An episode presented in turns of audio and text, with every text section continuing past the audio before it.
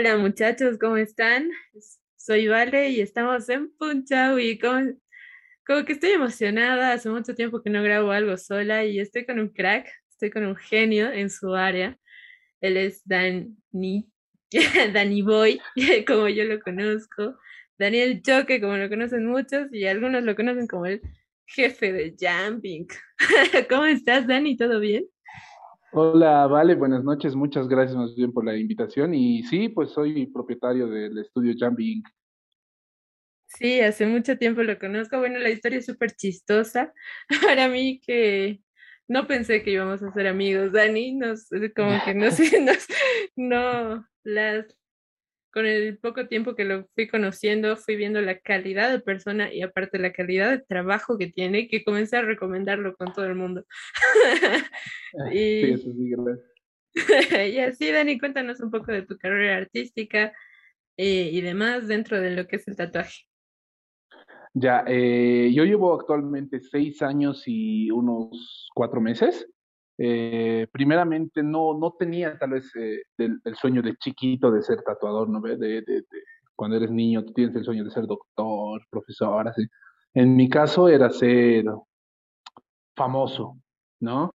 Iba a buscar la manera de ser famoso y era una de dos, o futbolista o ser radialista, presentador de TV, pero mm, la vida, o sea, se ha ido por otro lado y he terminado siendo pues tatuador, ¿no? Cuando menos me lo imaginaba, yo ya tenía, yo ya estaba estudiando comunicación social y ahí es donde ya he conocido el tatuaje a medio de que me he tatuado y una vez que me han tatuado ya he decidido conocer un poco más de este arte, ¿no? Primero al principio como un hobby, como que quiero hacerlo, pero a la misma vez quiero terminar mi carrera, pero no, pues ya de ahí se ha vuelto, he tenido que elegir, ¿no? Entre ser tatuador o terminar mi comunicación, entonces he preferido, he preferido meterle al tatuaje de pleno, ¿no? O sea, y ya, pues actualmente ya son seis años, eh, tengo varios reconocimientos a nivel nacional e internacional y he tomado un montón de seminarios con otros artistas eh, famosos mundialmente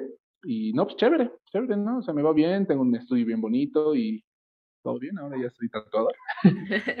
sí, sí, la verdad es un capo. Ah, algo que es como seguir tus sueños, o sea, así lo entiendo, como que, como que no ha sido tu sueño de chiquito, pero a través del tiempo creo que vamos madurando, vamos creciendo, vamos a, analizando las diferentes circunstancias y enos ahí. ¿Te ha pasado? Sí, no, no, solo, no solo es eso, ¿entiendes? Es, este, yo pienso que yo soy bien religioso, ¿ya? Y yo pienso personalmente que todo, todos tenemos un camino, ¿ya? Todos tenemos algo en la vida, o sea, todos estamos hechos para algo. Yo pienso que el tatuaje, el tatuaje me ha buscado a mí. Yo no he buscado el arte, porque en sí yo no tenía ni interés ni nada, pero el tatuaje me ha buscado a mí, me ha agarrado y ya pues yo me he dedicado a esto a pleno, ¿no? Entonces pienso que esa es la, el, el, punto de la vida, ¿no? Encontrar ese, ese, esa cosa que nos hace feliz, esa cosa que nos hace bien y en lo que somos buenos por naturaleza, porque a mí no me ha costado mucho aprender. Lo más difícil ha sido ya después hacerme conocer, pero en sí aprender como tal no me costó mucho, ¿no? Entonces, creo que eso también, ¿no? He tenido suerte en encontrar, así lo, lo llamo, he tenido suerte en encontrar lo que, lo que estaba destinado para mí y, no, pues feliz, ¿no? Eso, eso, eso es lo que yo pienso, ¿no? Eh, pasa, creo que muy seguido en ese sentido de que vas combinando. Actualmente creo que eres bien conocido. Incluso ahora con TikTok creo que eres el doble. Pero creo que es como que una, no sé, sinergia, o sí, sinergia se podría decir, un, un junte de todas tus habilidades. Así que súper bien, ya felicidades, Dani. Bueno, las, la, la, siguiente pregunta es una anécdota chistoso que te haya pasado en el tatuaje o tal vez muy triste en el camino. A ver, te voy a, te voy a contar una muy triste que la verdad ha sido la más conmovedora que me ha pasado en la vida. Y ha sido de que ubicas que mm, llega un cliente, sí, era, me acuerdo bien que era un sábado, eh, en la mañana, a las 10, y justo ese día yo había, me habían cancelado la cita, entonces no tenía trabajo y era como el destino, ¿no? Entonces llega el cuate, el, cliente al estudio y me dice, quiero seis nombres, quiero tres cruces y quiero una rosa. Algo así, no me acuerdo muy bien el, tatuaje. Entonces, como yo estaba libre, le digo, claro, lo hacemos ahora. Entonces se lo empiezo a diseñar y le empiezo a tatuar. Y mediante le iba tatuando me cuenta la historia. Y es de que sus, su, su papá, su mamá, sus hermanos, su esposa y su bebé que estaba en su vientre de su esposa, eh, así sin mentirte, dos meses antes del tatuaje, han sufrido un accidente. Ya han fallecido todos. Y él tenía que estar también en ese, en ese auto pero, o sea, han tenido un accidente automovilístico en, el camino de la muerte, en los Yungas, apareció en las noticias, y han fallecido todos menos él, y se ha quedado solo. O sea, totalmente solo en esta vida. Toda su familia se muere, su esposa y su bebé, que era su nueva familia, también se muere, o sea, qué jodido, ¿no? Y entonces, mediante me iba contando todo, cuando hemos terminado el tatuaje lo ha visto en el espejo, y esto me pasa muy seguido, de que los clientes cuando que tienen historias así, cuando se miran en el espejo se ponen a llorar. Entonces este cuate se pone a llorar y yo también, ¿entiendes? O sea, con él yo me he puesto a llorar y ha sido creo que el momento más triste que he tenido en mi carrera. Ha sido súper jodido, súper fuerte, impactante para mí. Creo que eso es lo que me ha marcado a respetar los diseños de los clientes, al decir que cada tatuaje tiene un, un, un valor para cada persona. Entonces, creo que ese ha sido el más, el más jodido. Wow, o sea, sí, hasta yo me imagino estando ahí, sería como que mientras está todo llorando, así, ¿no? ¿Y qué pasa? ni te imaginas, ni te imaginas, ni te imaginas ese rato, o sea, abrazarlo y decirle, puta, bro, de todo va a estar bien. Y la idea del tatuaje para él era como un nuevo inicio. Él quería volver a rehacer su vida porque él, él, dice, él decía que yo quiero volver a, a, a, tener una familia, quiero volver, porque yo pienso que eso les hubiera gustado a ellos, ¿no? Entonces, puta, yo he dicho, qué, qué cabrón, este es, este es mi ídolo, este es el que, el, que, el que se merece. Es que sí, levantarse de una situación tan fuerte, imaginarte que de un día al otro, o sea, no, no creo que alguien se espere una situación tan fuerte. No, que yo... Te pegue tan duro. Yo que lloro. te pegue tan fuerte. Sí, pues sí, sí, sí, que te digan, puta, este, sabes que has perdido toda tu familia. Y, y lo más jodido es que él tenía que estar en ese auto, solo que en su trabajo no le han dado el permiso para salir antes y se ha ido como tres horas después para enterarse del accidente. ¿Qué será, no? Bendito castigo, maldición del orto. sí, qué jodido, ¿no? Porque él, él, él me decía lo mismo, yo hubiera querido estar ahí, así que, puta, olvide, no vivir todo lo que estaba viviendo. Obviamente él se ha quedado pues, con toda la herencia, que habían sido una familia adinerada, que tenía un montón de cosas, entonces este, él se quedó con todo y él lo que estaba haciendo era venderlo todo, irse a vivir a, un pueblo y ahí ser feliz. Ese era su plan de vida, ¿no? Pero con el tatuaje. Wow, súper bien. Aparte que eso demuestra mucho la calidad humana de parte tuya, porque o sea, no sé si antes lo hacías, pero al respetar tanto el, tatuaje de una persona, a partir de ese momento dice, ah, bueno, me puedo, puedo confiar en él porque sé que no me va a juzgar por tatuarme, no sé, cualquier boludez, digamos, ¿no? Sí, ubicas, ubicas que los tatuadores, y esto es lo que pasa mucho con todos mis clientes, la mayoría vuelve porque no soy solo un tatuador, sino también soy un amigo, soy su psicólogo, y entiendes que yo pienso que a veces la terapia con el tatuaje es más que un psicólogo. Y, o sea, sin menospreciar la carrera ¿no? de los psicólogos, pienso que ellos son excelentes, pero al final igual termino ayudándolos. Y me ha pasado, por ejemplo, casos de, y mira, esto es otro caso jodido, de una chica que la han violado y ha entrado al estudio y yo le he tatuado como un nuevo inicio. Y, y después del tatuaje, ella se ha vuelto a querer a tal punto de que ahora se ha casado porque ella tenía miedo a los hombres, tenía un montón de y cosas que pasan por el, por, por el hecho de lo que ha vivido, pero aún así ella se ha casado después de eso y felicidades, qué bien, ¿no? Qué bonito concepto eso de el tatuaje como un nuevo inicio, ¿no? Es como que, no sé si compararlo, tal vez nos va mucho más allá, pero cuando una mujer termina su relación o cuando algunas personas terminan su relación, se cortan el pelo o se comienzan a hacer eh, diferentes, van, van, al gym, digamos, ¿no? Así que sí, el tatuaje... Sí, sí. Y eso es, es, es, es, es, lo mismo, es lo mismo el tatuaje que un nuevo inicio, pero hay una diferencia con el pelo, con el físico, que todo cambia, menos el tatuaje. El De tatuaje hecho, es eterno. así, ¿sí? ¿sí? Y va a estar así, y va a estar así. Y eso es lo cabrón Por eso también amo esta profesión, porque yo sé que la gente se está llevando un pedacito de mí. Y todos dicen, en esta vida tienes que hacer algo que, que marque la vida de otros. Y yo pienso que yo no puedo pedir nada más que eso. Tatuarles a, a las personas y tienen toda su vida para tener mi arte. Y de aquí a 30 años voy a seguir tatuando y ya mis últimos tatuajes de los que me queden en, vida van a ser a jóvenes que ellos cuando yo fallezca van a seguirse llevando eh, esa pieza. Es como mi amigo Paul, que ha fallecido este año, que es era tatuador, y la gente que tenemos una pieza de él, este, lo, lo llevamos no el Paul de la academia, sino otro Paul, es un señor italiano, es un señor italiano que, que, tenía 60 65 años, si no me equivoco, que seguía tatuando, y yo me he tatuado con él hace 5 años, y pues nada, o sea, qué, qué, qué, qué lindo tener una pieza de él hasta el día de hoy, y lo sigo recordando, y siempre voy a recordarlo porque tengo una pieza de él.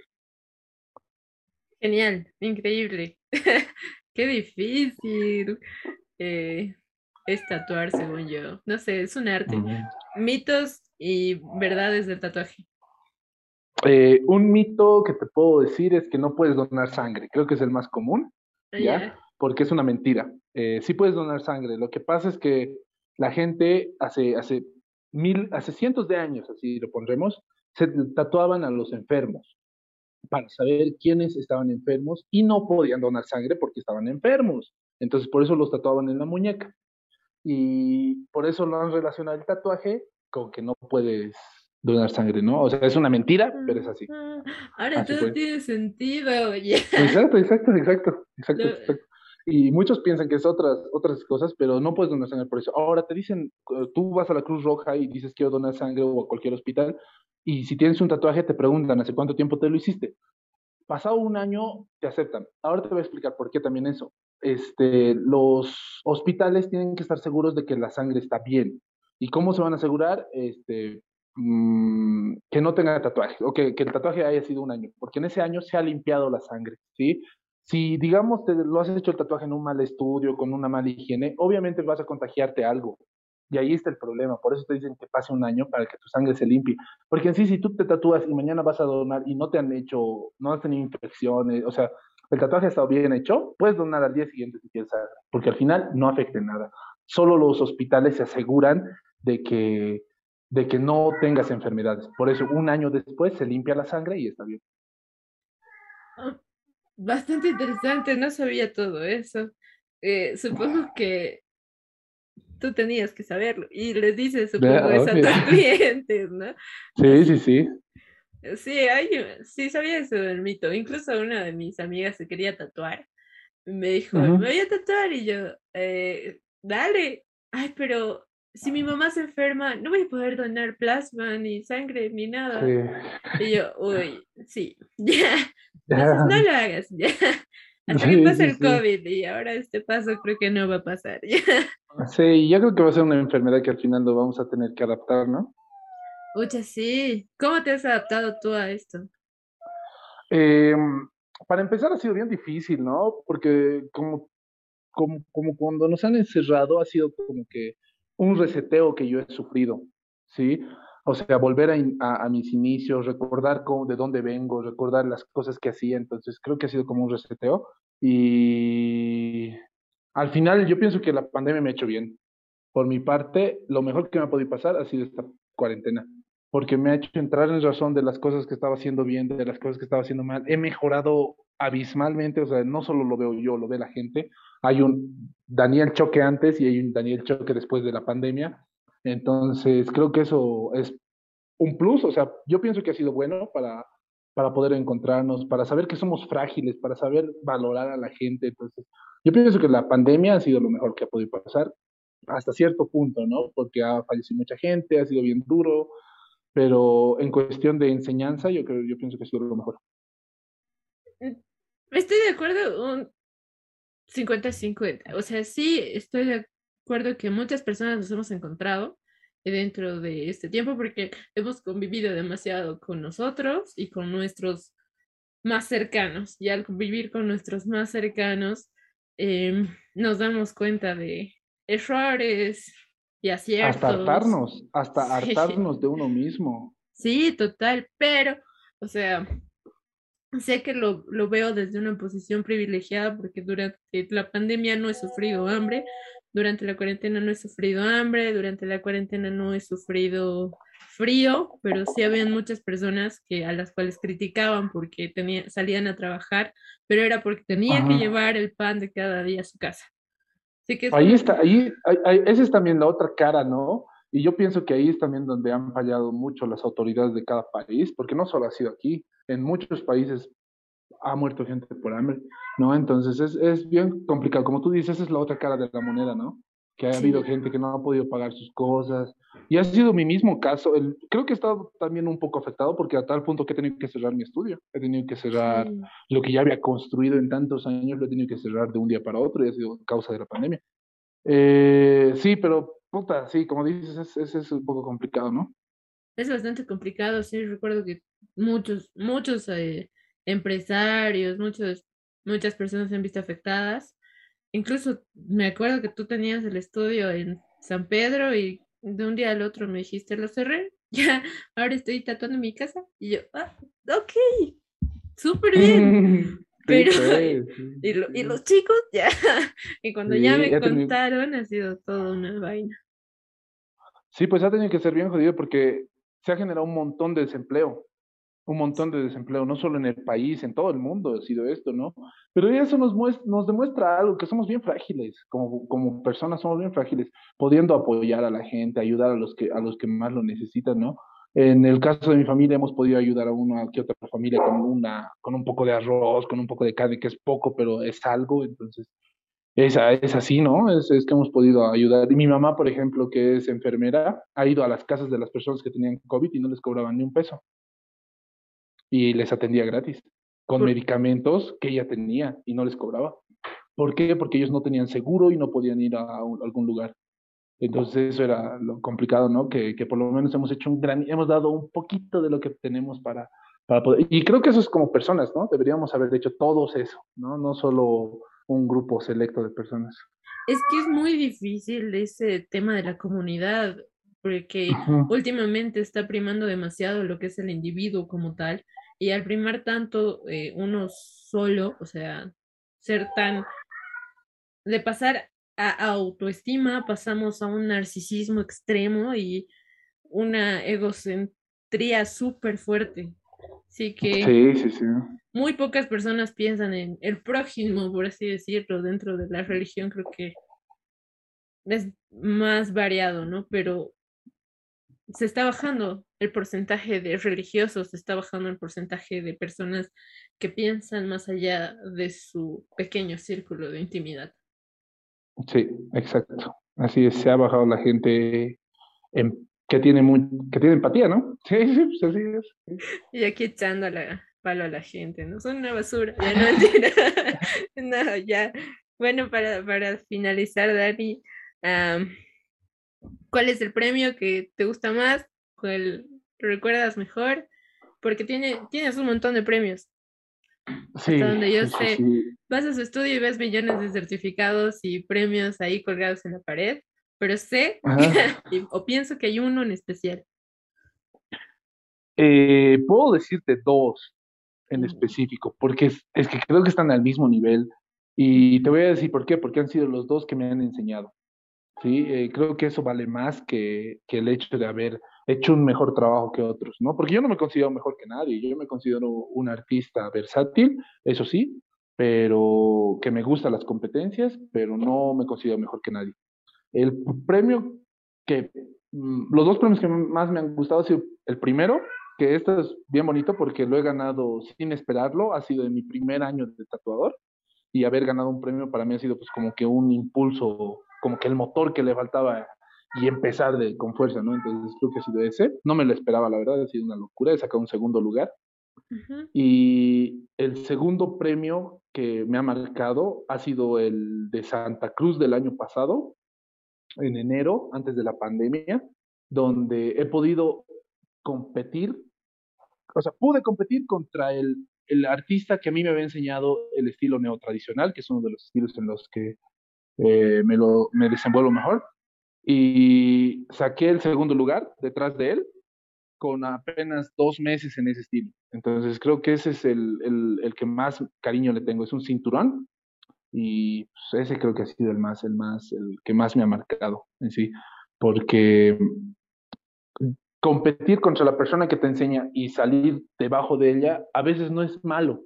Al contrario, eso te muestra que estás haciendo las cosas bien. Había como siete, ocho competidores y que yo haya salido del segundo lugar apenas llevan dos meses haciendo ese estilo, este, ha sido como que, escucha, bien, estoy haciendo bien las cosas. Y él mismo me ha felicitado, tengo una foto con él, este, me sentí muy feliz. Ahora espero la convención de octubre que va a ser en Santa Cruz, que él también va a estar presente. Y él me dijo que quiere competir contra mí. Entonces, para mí es genial.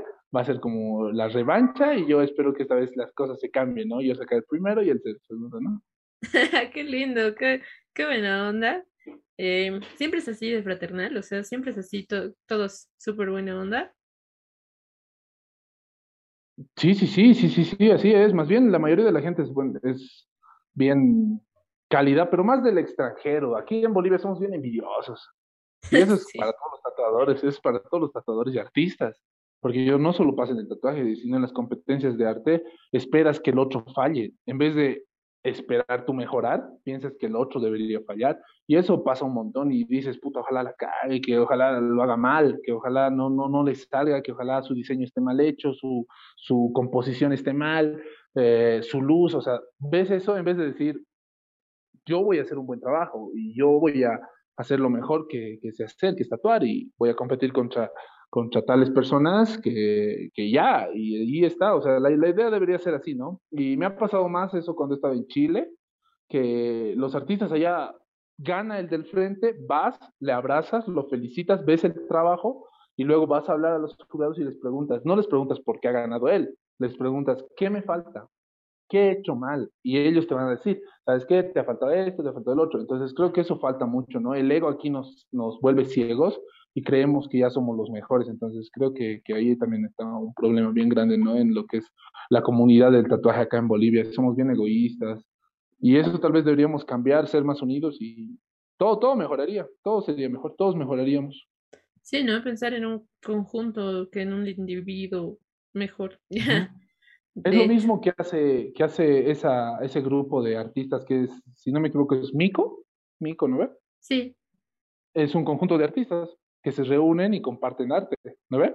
O sea, sí, de hecho lo que hacemos en Mico es mm, apoyar a todo aquel que quiera hacer arte, arte emergente. Ahí está, ese, ese es lo que yo pienso que debería haber, pero en cambio en el tatuaje eh, estamos tan retrasados que primero pensamos en, en mejorar uno, en hacer las cosas uno y, y no compartir porque el otro me puede ganar. Ese es el problema, el miedo de decir, no le enseño a tal porque sé que si mejora, me puede ganar. Eso está mal. Eh, y sí, total. Es, es un ambiente bien tóxico. O sea, no solo me refiero al artístico, ¿no? Sino el ambiente boliviano en general. No solo pasa en el arte, creo que pasa en absolutamente todo. el, el hecho de, ay, no, no le voy a enseñar porque si no me va a quitar el trabajo. Bueno, la verdad no, no he visto en otros rubros, pero en, el, en lo que es el tatuaje es así. No enseñan, no venden material, te ponen trabas. Cuando yo he empezado ha sido complicadísimo conseguir eh, agujas. Las agujas me las vendía, por decirte, una aguja me la vendían en 35 bolivianos. Actualmente la compro en 2 pesos. ¿Entiendes? O sea, imagínate, de 35 a 2 bolivianos es pues un montón. ¡Wow! O sea, te recontrajodían. Sí todo para que no tatúes. Todo para que no tatúes. Claro, es que mientras. Eh, es que el mercado boliviano creo que es muy bajito. Y creo que piensan que no entran todos en, en, él, pero al final sí. sí, pues sí, sí, sí. Somos, mira, en La Paz somos dos millones y pico de personas y hay 200 tatuadores. Con esto estoy diciendo que de los mil que te toca, o sea, o sea, te haces cuentas y no debería haber esa envidia, eso, porque siempre va a haber gente que se tatúe para todos, para los buenos, para los malos, siempre va a haber. Claro, y si quieres tatuar eh, a más personas, mejora tú. O sea, ni siquiera te fijes en lo que hace el, el, el resto. Exacto, ese es el detalle. Yo, por ejemplo, lanzaba muchas promociones antes, pero ahora que ya solo me dedico a mi estudio y a mi trabajo, a mi arte, este, yo ya no he necesitado lanzar ni una promoción, ningún descuento, ni nada. O sea, solo es dedicarme a lo mío y ya. Entonces creo que eso, eso ayuda, ¿no? Bastante, bastante. Bueno, muchas gracias, Dani. Seguí adelante. Pronto voy a pasar por el estudio nuevo, porque no he ido. Gracias, vale. Este, sí, tienes que pasarte el estudio, tienes que conocerlo, vas a ver el nuevo ambiente.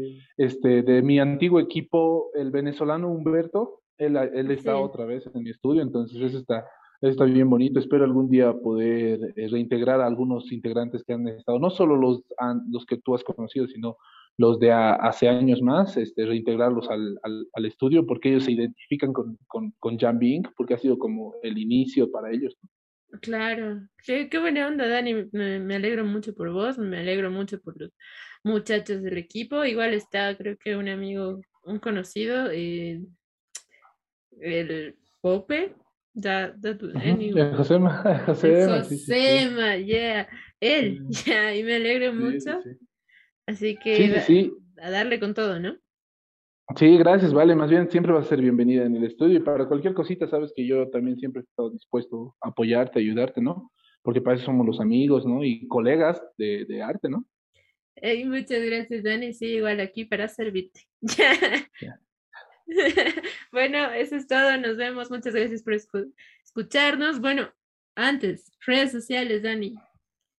Eh, pueden encontrarme con Daniel Choque, eh, tatuador, en mi, eh, en mi página personal o Jambi Inc. en cualquiera de las redes. Si tú pones Jambi Inc. en TikTok, en Instagram, en YouTube, en Facebook, te va a salir el, estudio, ¿no? Entonces, cualquiera de las, de las, de las redes sociales con Jambi Inc. o Daniel Choque. J-A-M-B-I-I-N-K. N-K, exacto. Exacto. sí. Síganos en sus redes, muchachos. Bueno, eso es todo. Gracias. Adiós. Chao, vale. Chao, chao.